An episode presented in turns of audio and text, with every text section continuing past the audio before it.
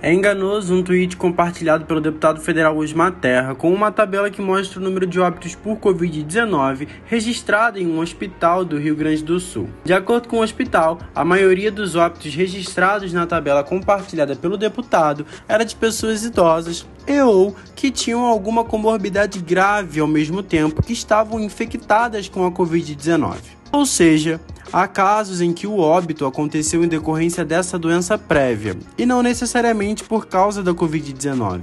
Isso faz com que as informações divulgadas no post do deputado sejam enganosas. Para o comprova, é enganoso todo o conteúdo retirado do contexto original e usado em outro, de modo que seu significado sofra alterações.